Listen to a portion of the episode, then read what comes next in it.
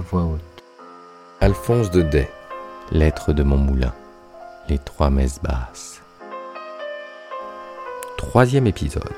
Conte de Noël. Cinq minutes après, la foule des seigneurs s'asseyait dans la grande salle, le chapelain au milieu d'eux.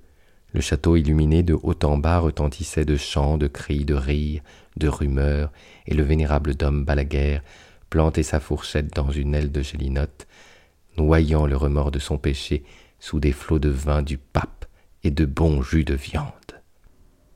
Tant il but et mangea le pauvre saint homme qu'il mourut dans la nuit d'une terrible attaque, sans avoir eu seulement le temps de se repentir. Puis, au matin, il arriva dans le ciel encore tout en rumeur des fêtes de la nuit, et je vous laisse à penser comme il y fut reçu.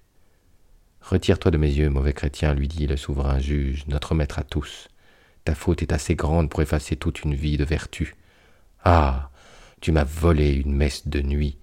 Eh bien, tu m'en paieras trois cents en place, et tu n'entreras au paradis que quand tu auras célébré dans ta propre chapelle ces trois cents messes de Noël en présence de tous ceux qui ont péché par ta faute et avec toi. Et voilà la vraie légende de Dom Balaguer, comme on la raconte au pays des Olives. Aujourd'hui, le château de Trinquelage n'existe plus, mais la chapelle se tient encore droite tout en haut du mont Ventoux, dans un bouquet de chênes verts. Le vent fait battre sa porte disjointe, l'herbe encombre le seuil. Il y a des nids aux angles de l'autel, et dans l'embrasure des hautes croisées, dont les vitraux colorés ont disparu depuis longtemps.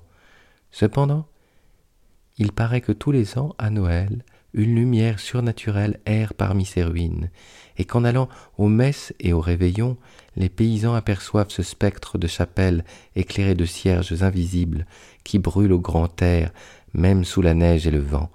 Vous en rirez si vous voulez, mais un vigneron de l'endroit nommé Garrigue, sans doute un descendant de Garrigou, m'a affirmé qu'un soir de Noël, se trouvant un peu en ribote, il s'était perdu dans la montagne du côté de Trinquelage, et voici ce qu'il avait vu.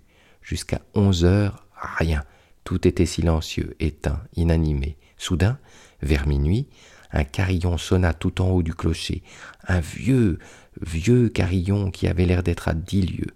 Bientôt, dans le chemin qui monte, Garrigue vit trembler des feux, s'agiter des ombres indécises. Sous le porche de la chapelle, on marchait, on chuchotait.